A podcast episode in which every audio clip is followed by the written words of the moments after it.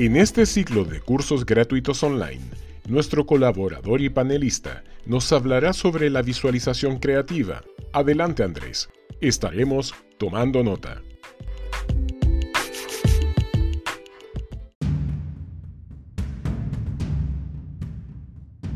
Visualización creativa, primer capítulo, con Andrés Villavicencio.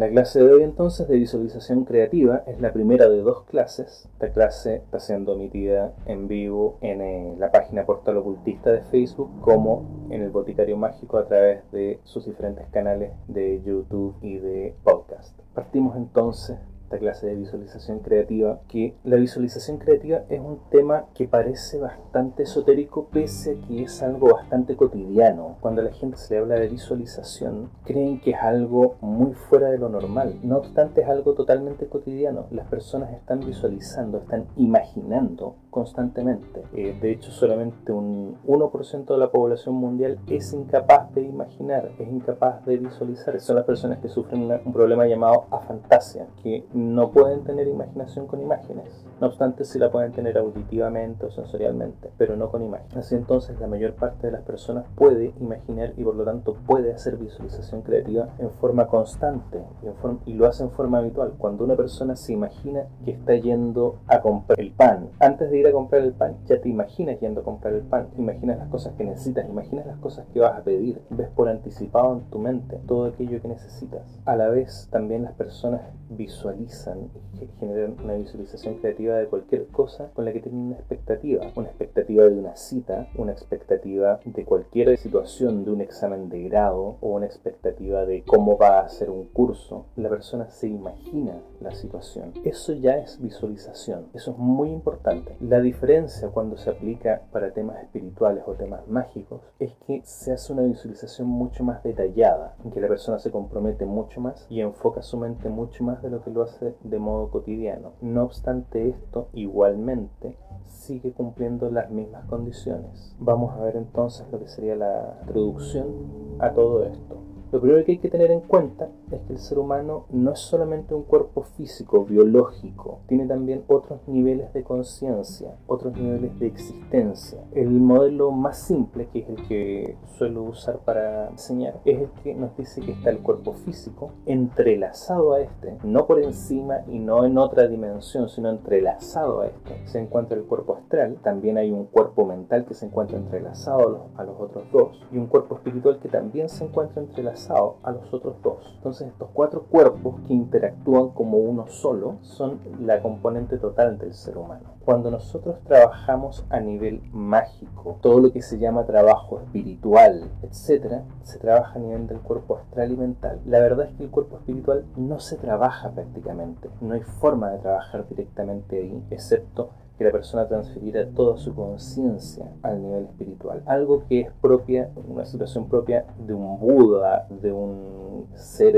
iluminado, pero no de una persona común y corriente que está practicando estos trabajos. O sea, no, no nos vamos a poner al nivel de un Buda, de un ser iluminado. Eso hay que tenerlo súper por claro. Por lo tanto, todo trabajo mágico todo trabajo devocional, todo trabajo de visualización creativa funciona directamente sobre lo que es el cuerpo astral y mental, los cuales además tienen un entrelazamiento muy marcado, muy fuerte, por lo tanto el pensamiento y la emoción, el pensamiento que es propio del cuerpo mental y la emoción que es propia del cuerpo astral, actúan siempre una al lado de la otra. La emoción genera un pensamiento o el pensamiento genera una emoción, pero siempre están muy muy entrelazados. Por lo tanto, todo el trabajo de visualización creativa funciona a partir de la interacción de estos dos cuerpos, el astral y el mental. El cuerpo mental crea una imagen y el cuerpo astral le da sensaciones. El cuerpo mental solamente puede pensar, puede imaginar, puede crear imágenes, mientras que el cuerpo mental es el que le da la componente sensorial. Los sentidos, de hecho, provienen del cuerpo astral. Y vamos a hablar de los sentidos un poco más adelante. Entonces, es importante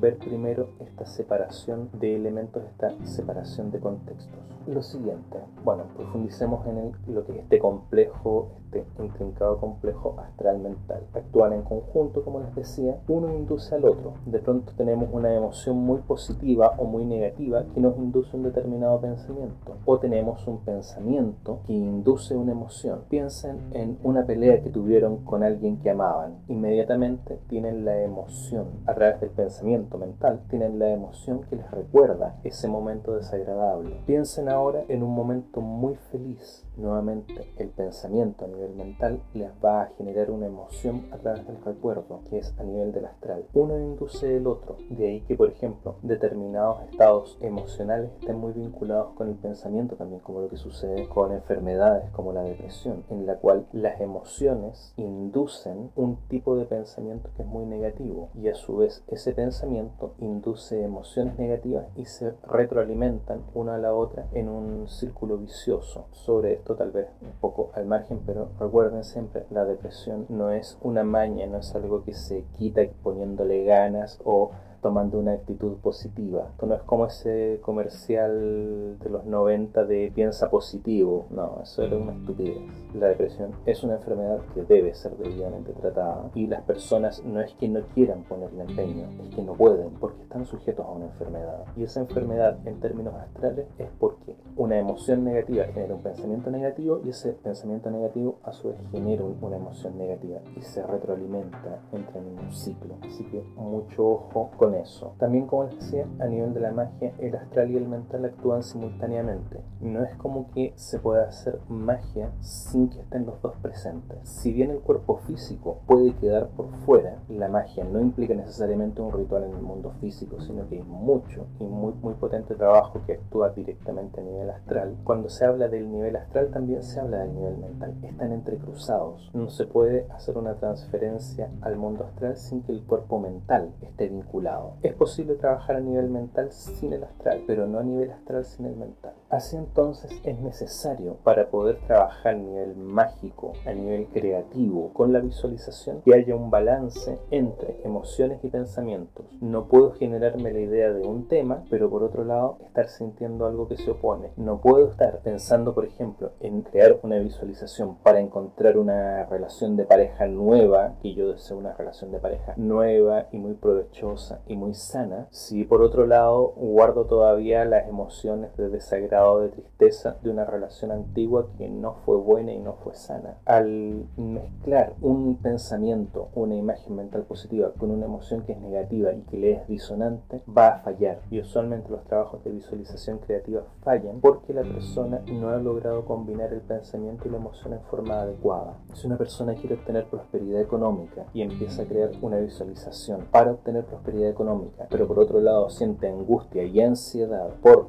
su situación económica actual, claramente eso no va a funcionar y ahí falla. Eso hay que tenerlo muy, muy presente. Tiene que haber una armonía entre el pensamiento y la emoción, entre la imagen creada en el cuerpo mental y la emoción sentida en el cuerpo astral. Cuando se trabaja en la visualización o en cualquier forma de magia, en verdad, se crea lo que se llaman las formas de pensamiento. ¿Qué es una forma de pensamiento? Cuando se crea una imagen dentro del cuerpo mental, un pensamiento dentro del cuerpo mental, se reúne materia del cuerpo mental y crea una forma, un pequeño cuerpo como una célula, como un tejido que representa esa imagen. Usualmente durante el día nosotros creamos cientos de estas formas de pensamiento que se disuelven muy rápidamente. Piensen en ir a comprar el pan, piensen en ir a comprar el supermercado, formaron la imagen y el momento pasó, fueron a lo siguiente. Por lo tanto, esa forma mental que se creó se disolvió y volvió a su cuerpo mental toda esa materia. No obstante, cuando creamos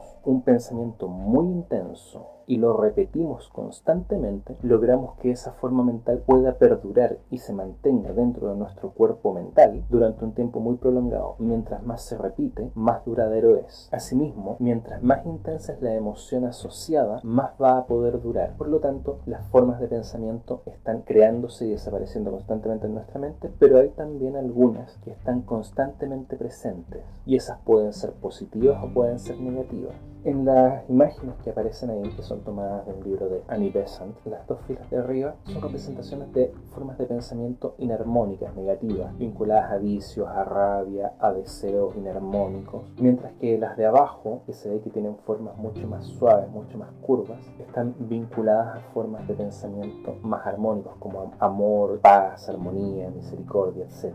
Estas formas de pensamiento pueden aparecer y desaparecer en un instante. Ven una imagen desagradable en las redes sociales o en televisión, se crea una forma de pensamiento inarmónica, a la vez que si ven una imagen agradable como un gatito jugando con una bola de lana, se crea una forma de pensamiento armónica. Esas imágenes, esas formas de pensamiento van a desaparecer muy brevemente, pero si se enfocan en un pensamiento y lo repiten constantemente, puede durar mucho más. Por ejemplo, una madre pensando en el amor que siente por sus hijos es un sentimiento intenso, es un sentimiento muy armónico y la madre lo siente constantemente cada vez que ve a su hijo, por lo tanto esa forma de pensamiento tiende a crecer y llega a un punto en el cual toma independencia dentro de la mente de esa madre. Va a seguir funcionando incluso si la madre no está pensando en ello, al punto que sucede a veces que esas formas de pensamiento son tan intensas que la persona muere y la forma de pensamiento sigue existiendo. En el caso de ese amor de madre, es eso que dice la gente que siente que mi madre o siento que mi abuelita todavía me cuida. Muchas veces son las formas de pensamiento amorosas que crearon estando en vida que prevalecen y tratan de seguir cumpliendo la misma labor. Así entonces, mientras mayor repetición y más intensa la emoción vinculada, más fuerza va a tener la forma de pensamiento. ¿Cuál es la importancia aquí de la forma de pensamiento? Que las formas de pensamiento son capaces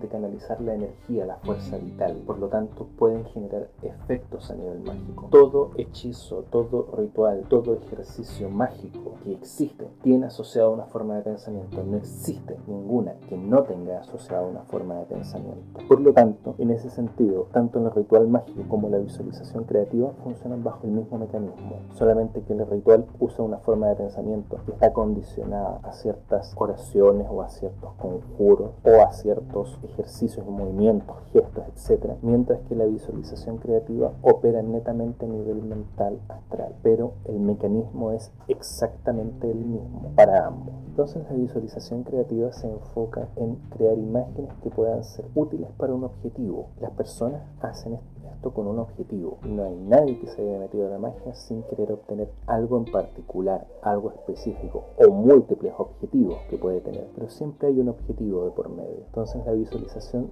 se enfoca en crear estas formas de pensamiento que sean acordes al objetivo. Como dijimos, todo pensamiento crea una forma de pensamiento. Y también mientras más se repite, más fuerza gana la forma de pensamiento. Eso quiere decir que mientras más repetimos una visualización, con mayor frecuencia repetimos una visualización, mayor fuerza va a tener esa forma de pensamiento, por lo tanto la visualización va a ser mucho más efectiva y la forma de pensamiento actúa como decía como un contenedor de la energía y es lo que genera los efectos. Todas las formas de magia dependen de las formas de pensamiento, con excepción, comillas, excepción, del trabajo directamente con espíritus, en el cual el espíritu es el que va a realizar el trabajo. No obstante, lo va a realizar en función de la forma de pensamiento que toma de la persona que le ha pedido que realice ese trabajo, en cuyo caso la especificidad de la imagen que se le entregue es muy importante. Ahora veamos los requisitos para que la visualización creativa sea efectiva. Lo primero es que debe poder mantenerse esta imagen mental durante varios minutos sin interrupción. Esto implica tanto el no tener interrupciones externas, que el gato se le subió a las piernas, o que entraron los niños corriendo y gritando, o que vino la vecina a pedirles una tacita de café, como el que no se interrumpa por sus propios pensamientos. En general, uno de los mayores problemas que tiene la gente es que no es capaz de enfocarse en una sola idea por mucho tiempo. En la doctrina de la India, la doctrina espiritual, se dice que la mente es como un que salta de un pensamiento a otro como el mono salta de una rama a la otra. En general, la gente no puede mantenerse más de un minuto enfocada en una sola imagen. Por lo tanto, su mente salta y salta y si no logran mantener su mente enfocada en un solo tema, la visualización creativa no va a ser efectiva. Hacer algo durante 10 segundos no les va a generar un efecto. Necesitan mantenerlo a lo menos unos 5 minutos. Ahora, ¿cómo se entrena el que la mente no ande saltando de una cosa a otra? Bueno, simplemente practicando. No hay atajo, no hay un punto para evadirse. Simplemente la persona tiene que practicar y practicar hasta lograr el dominio de esta mente y lograr mantenerse cinco minutos con la imagen que le interesa antes de que aparezca el que tienen que entregar un proyecto mañana o el que se tienen que levantar temprano o el que tienen que comprarle cosas a sus hijos o cualquier otra cosa trivial que no tenga que ver con el objetivo mágico que ustedes establecieron. También es importante que la visualización incluya sentidos. El sentido de la vista aparece a través de la creación de la imagen. El sentido del oído, palabras, sonidos, frases. Algunos complementan el sonido con el uso de afirmaciones. Yo personalmente no soy dado a las afirmaciones. Se repiten una frase 50 veces hasta cargar el, inconsciente. Lo encuentro un gasto muy alto de energía, siendo que no basta con establecer muy bien el objetivo. Pero ahí cada cual puede tomar la herramienta que quiera. Es importante oír las cosas. Si están pensando, por ejemplo, en que quieren irse de vacaciones a las selvas en Brasil, tienen que ver la selva, pero tienen también que escuchar la selva, tienen que escuchar el río, tienen que escuchar los árboles, tienen que escuchar los animales.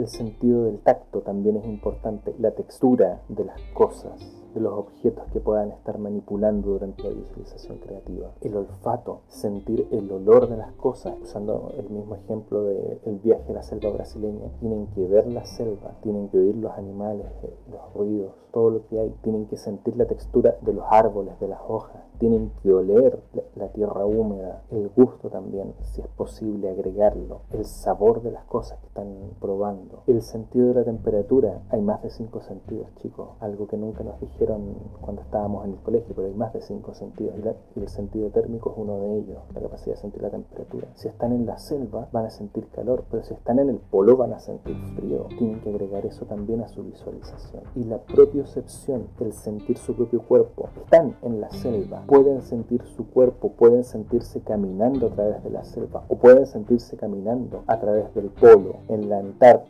pueden sentir cómo dan los pasos por sobre la nieve, como la nieve cruje, sienten su cuerpo hacer eso. Deben ser capaces de sentirlo, deben ir agregando la mayor cantidad de sentidos posible. Otro elemento que es importante y que es también una de las causas críticas de fallo en la visualización creativa son los pensamientos o creencias limitantes. Siempre hay pensamientos a través de los cuales ustedes no permiten que las cosas sucedan. Les voy a dar un ejemplo. Pobres pero sanos todos escuchamos esa frase de mierda en algún momento, porque eso, es una frase de mierda, es una frase condicionante y limitante, porque te dice que estás pobre o estás sano. Ergo, si tienes dinero, no tienes salud. Si tienes salud, no tienes dinero. Pobre pero sano, dicen. Es una frase limitante, eso es un cáncer mental. Otra frase que también es limitante, pobre pero honrado. O eres pobre o eres honrado, no puedes hacer las dos cosas al mismo tiempo. Eso suele hacer fallar mucho a todos toda la gente que hace magia para prosperidad. La magia de prosperidad, que es un tema que es súper importante en esta época en que gracias a la pandemia muchos negocios han ido a la quiebra, muchas familias se han quedado sin sustento y han tratado de apoyarse a través de temas espirituales y muchas veces les ha fallado por eso, porque alguien estúpidamente en la familia cuando eran niños les dijo frases de ese tipo, pobre pero sano, pobre pero honrado. No son condiciones, usted puede tener mucho dinero y ser muy feliz y ser muy sano y ser una persona muy honrada, no es condicionante, pero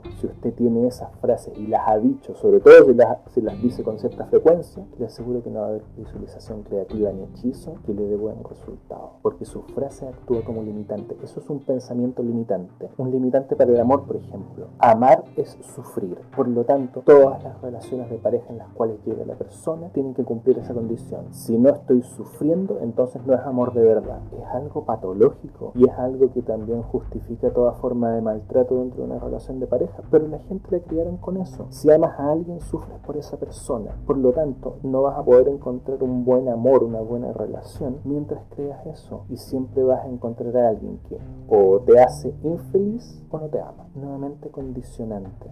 Si usted cree que algo no puede suceder, entonces no lo va a conseguir a través de magia. Si usted no se cree capaz de lograr algo, no lo va a conseguir a través de la magia. Si usted quiere aprobar un curso en la universidad, por ejemplo, y dice, no puedo con esto, no puedo con esta información, soy incapaz de aprender esto, no importa qué visualización haga, no importa qué hechizo haga, no lo va a conseguir, porque usted tiene ya una forma de pensamiento que anula a esa forma de pensamiento que quiere crear a través de la visualización creativa o a través de la magia. Por lo tanto, el que dice, nunca voy a ser capaz de aprender, no sé, ecuaciones diferenciales o nunca voy a ser capaz de aprender termodinámica, en verdad nunca lo va a poder aprender, porque ya creó una forma de pensamiento que impide que eso suceda. Y hasta que disuelva esa forma de pensamiento, hasta que haya anulado y cancelado esa forma de pensamiento, no va a poder funcionar. ¿Cómo se hace eso? Se los cuento la próxima clase. Cómo se anulan esas formas de pensamiento, les voy a contar la próxima clase. Y les voy a dar ejercicios para que practiquen durante esta semana, de modo tal de que la próxima semana voy a enseñarles visualizaciones concretas para fines específicos.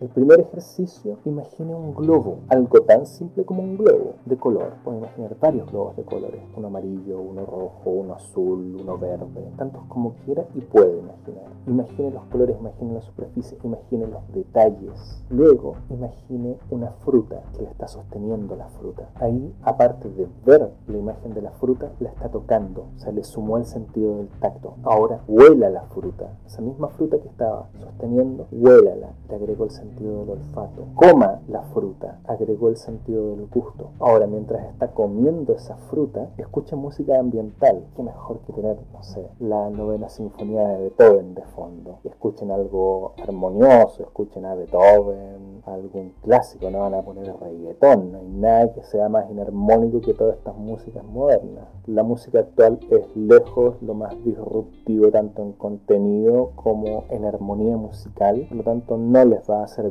si quieren practicar con música, por ejemplo, para ocultar el ruido de fondo, practiquen con música clásica. Así que imagínense que comen esta fruta mientras están escuchando música. Luego sientan la temperatura de la fruta y de la habitación, o sea, sumen el sentido de la temperatura. Y luego sientan su propio cuerpo mientras están realizando esto. Ahora, no es un ejercicio que sea tan eh, sencillo. La idea está en que puedan enfocarse en hacer esto, en cada uno de estos siete pasos que les he recomendado puedan mantenerlo durante 5 minutos. Esto de pronto lo van a conseguir fácilmente en una semana o de pronto se van a tardar un mes o dos meses en conseguirlo. El tiempo que les tome es tiempo bien invertido porque van a estar entrenando su mente a mantenerse en una imagen únicamente porque es muy útil, no solamente para la visualización creativa. Les ha pasado que están en el trabajo y se distraen porque están pensando en un problema doméstico o porque están pensando en un problema de un amigo o que tienen que hacer X cosa que no tiene que ver con su trabajo. Eso porque su mente salta de un lado a otro. Por lo tanto, no rinden bien en el trabajo y tampoco encuentran ninguna solución a la situación que les,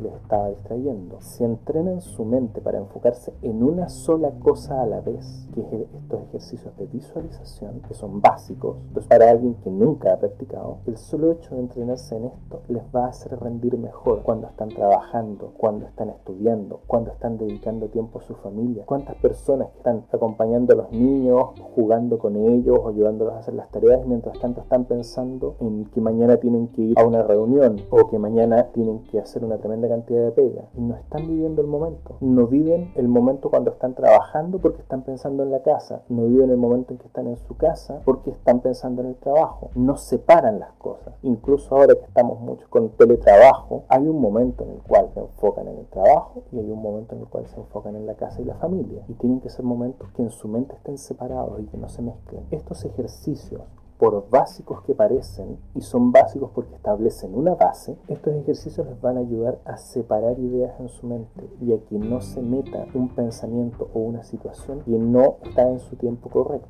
Segunda vuelta con los ejercicios, es un poquito más complejo que lo anterior. Imaginen cuerpos geométricos, esferas, cubos, pirámides de base cuadrada, de base triangular, octaedros, y cosaedros dodecaedros, mantener imágenes geométricas puede ser muy complejo. Eso ya es otro nivel de trabajo con las imágenes, entonces es otra forma de practicar. Y a eso le pueden ir agregando las eh, sensaciones que ustedes quieran, temperatura, textura, brillo para ajustar la, la imagen, etc. De ahí practiquen con animales que son imágenes muy complejas un animal estático, quieto. Imagínense al gato quieto sentado en la ventana. Luego el gato moviendo la cola o el gato caminando. Luego puede ponerlo a interactuar con otro animal o interactuar con usted. El ir creando esas imágenes va a darle experiencia en poder visualizar. Y esa experiencia es muy necesaria para toda clase de ejercicio de visualización creativa.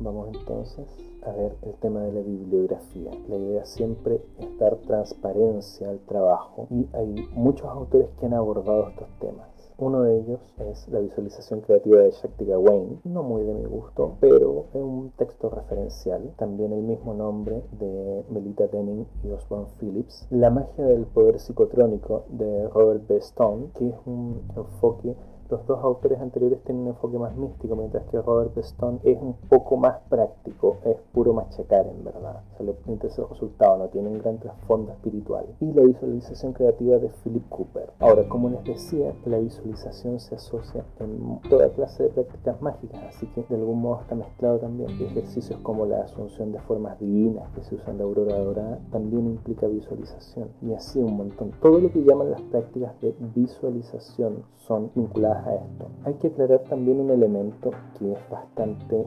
importante. Cuando ustedes imaginan, por ejemplo, dicen, vamos a hacer una meditación del niño interior, o una meditación de la paz, o una meditación de esto, una meditación de lo otro, y les empiezan a indicar, imagínense que está en tal cosa, está en tal situación de este y de este otro tipo, eso no es una meditación, eso es una visualización guiada, eso hay que tenerlo muy claro, no son meditaciones como tales, son visualizaciones. La visualización se usa como punto de apoyo. La meditación, la verdadera meditación, es el silencio en su mente, el vacío en su mente que queda al momento de terminar la visualización. Cuando está haciendo un ejercicio de visualización o cuando hace un mantra, el silencio que queda en su mente al momento de terminar, eso es la meditación. Lo demás es mantralizar o lo demás es hacer visualización. Pero no confundan, lamentablemente una ignorancia muy grande respecto a lo que es la meditación y todas estas descripciones gráficas que se hacen son visualizaciones, no son meditación. Cuando, por ejemplo, el practicante budista se identifica con un Buda, visualiza al Buda y se, y se conecta y se identifica, genera identidad con el Buda, está haciendo una visualización. Eso lo acompaña con mantra. La meditación es lo que pasa después de que acabó el mantra, cuando ya la imagen de identificación con el Buda queda como algo residual y la persona queda en ese estado de silencio de su mente, porque el mantra y la visualización acallaron todo, eso es la meditación en sí misma. Eso para que no les vayan a confundir, no les vayan a vender gato por libre. Por lo tanto se darán cuenta que hay un montón de videos y de páginas por todos lados que les dicen meditación de esto, meditación de lo otro, meditación de aquello, que en verdad son solamente y es lo que viene después de esa visualización lo importante. Esto es como lo que dicen de la música, que la belleza de la música no está en las notas, sino en el espacio entre ellas en los silencios entre las notas. Lo mismo pasa con la meditación. La meditación es el silencio entre las notas. Dejaríamos la clase hasta acá. Que tengan una buena tarde de domingo, o sea, ya noche de domingo en verdad. Y nos vemos la próxima semana con lo que sería la segunda parte.